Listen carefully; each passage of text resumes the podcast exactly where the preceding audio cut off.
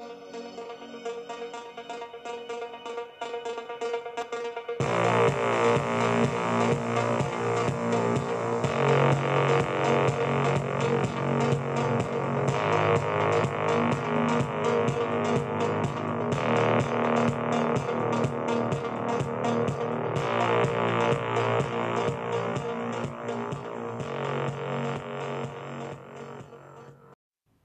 Bienvenidos y bienvenidas a Arquetípico Podcast, el espacio de divulgación de toda la atmósfera que rodea al tarot y al esoterismo en general.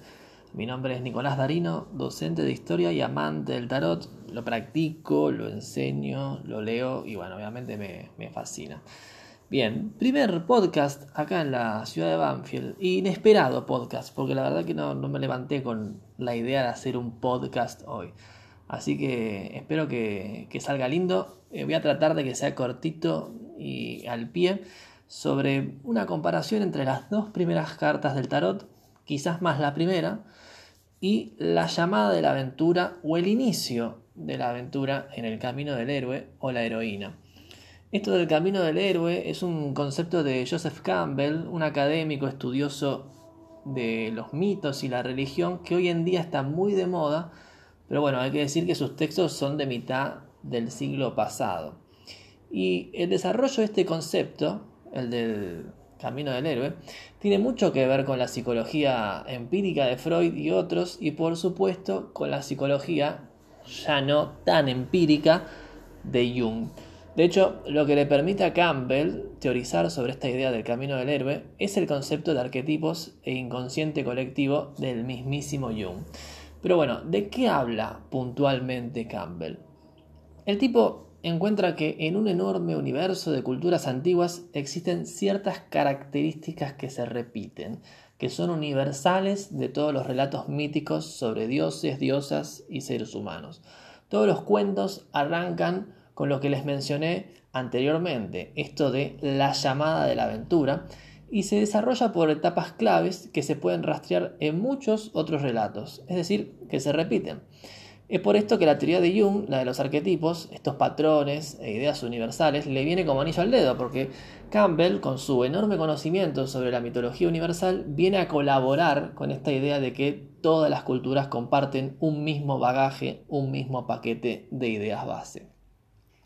En su libro El héroe de las mil caras, Campbell va narrando paso a paso cómo en un sinfín de culturas se repiten estos momentos universales en lo que él llama el camino del héroe.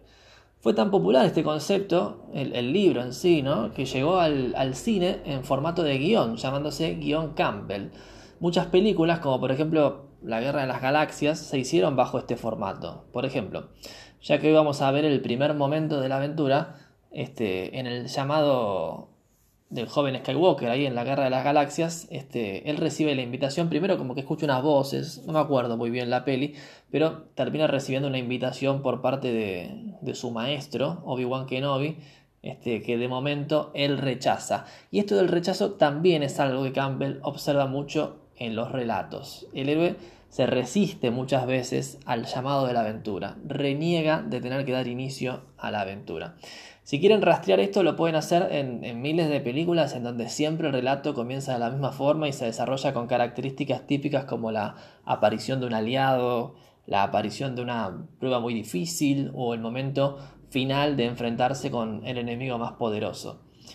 Esto, en breves líneas, es el ABC de la teoría de, Campbell, de este concepto.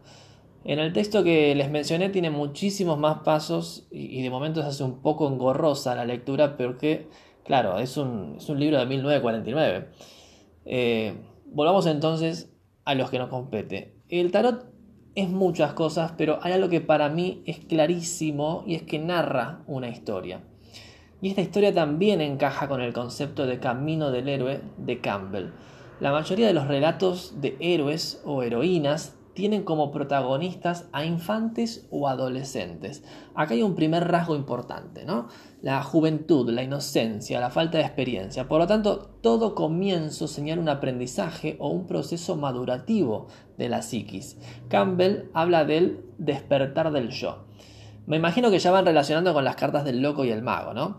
Vayamos un, poquito más adentro. Dice Campbell, la llamada de la aventura significa que el destino ha llamado al héroe y ha transferido su centro de gravedad espiritual del seno de su sociedad a una zona desconocida.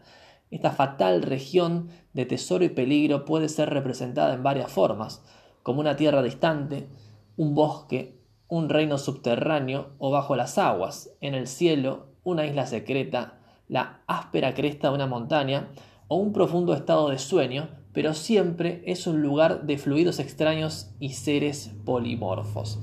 Al leer Un reino subterráneo no puedo dejar de pensar en Alicia en el País de las Maravillas de Lewis Carroll. Si bien esto no es un mito, es decir, Alicia no es un mito, es un relato que tiene mucha tela para cortar en relación con lo que venimos hablando. Alicia es una niña, inocente y curiosa. No termino de recordar nunca si era huérfana y estaba en un internado o qué, pero está en contacto con la naturaleza. El llamado de la aventura siempre ocurre en circunstancias como la de Alicia. El gran árbol, la fuente que murmura, el bosque oscuro, que son algunos de los ejemplos que da Campbell. Eh, bueno, Alicia ve algo milagroso mágico, ¿no? Como es esto de un conejo blanco con chaleco. El conejo habla y saca un reloj del chaleco y eso sorprende a Alicia. Dice el texto original que no la sorprende que el conejo hable, sino el acto de sacar el reloj del chaleco. Esto de lo milagroso o mágico también es un rasgo típico de la llamada de aventura. En otros cuentos es la rana que habla, las voces en la mente o la llegada de un emisario celestial. El mensajero en la llamada de aventura también es importante en el camino del héroe. Y acá viene la relación con el loco y el mago. Siguiendo una interpretación básica del loco, este representa el inicio de un viaje, pero un viaje espiritual y juega el rol de la llamada en una lectura de tarot. Siempre que vemos al loco decimos que hay que animarse, que hay que lanzarse sin pensarlo, que hay que actuar como un loco o loca. Podríamos decir que es la chispa que da inicio al fuego. Muchas veces en la vida cotidiana ocurren sucesos locos, ¿no? En donde planteamos los pensamientos más ilógicos o explicamos lo sucedido con alguna teoría esotérica. Alicia no hace ninguna de estas dos cosas, se lanza tras el conejo, que se mete en un agujero debajo de un árbol, y comienza la aventura. Entonces, relacionamos al conejo al inicio de la aventura con el loco. Y el mago, yo diría que puede ser Alicia, ¿no? la niña inocente, la inexperta, la que inicia. Pero tenemos una correspondencia astrológica que liga al mago con Mercurio y bien sabemos que Mercurio es el mensajero de los dioses. Hermes en la mitología griega, Mercurio en la romana. La función de Hermes, Mercurio, va más allá de ser mensajero, es también quien guía al héroe a las profundidades de la tierra, lo que podríamos relacionar con el inconsciente. Dice Campbell que el heraldo o mensajero de la aventura es a menudo oscuro, odioso o terrorífico, lo que el mundo juzga como el mal, pero que si uno pudiera seguirlo, ¿no? A quien, si uno pudiera seguirlo, se abriría un camino a través de las paredes del día hacia la oscuridad, donde brillan las joyas. No es el caso del conejo estrictamente, pero tenemos que pensarlo en esto que dice Campbell. Lo que el mundo juzga como el mal. Es decir, lo incorrecto, lo que podría atribuirse a una obra demoníaca. Un conejo hablando y sacando un reloj del bolsillo debe ser obra de algún ser oscuro este, y mágico. Bueno, en definitiva, así comienzan los relatos míticos en muchas culturas. Una llamada relacionada con el loco del tarot, con lo que descoloca, lo que nos saca de la rutina diaria, y un mensajero relacionado con el mago. Sin embargo, no quiero que se pierda de vista el rasgo juvenil o infantil de los héroes y heroínas, algo que también puede atribuírsele al mago. Bueno, si te gustó este podcast y te quedaste manija pensando en otros relatos que tienen esta misma estructura, no dejes de comentármelo, así los compartimos en el Insta. Bueno, este esto fue la llamada de la aventura y el tarot, una comparativa entre la etapa inicial del camino del héroe de Campbell y las dos primeras cartas del tarot. Espero les haya gustado y nos encontramos en la próxima.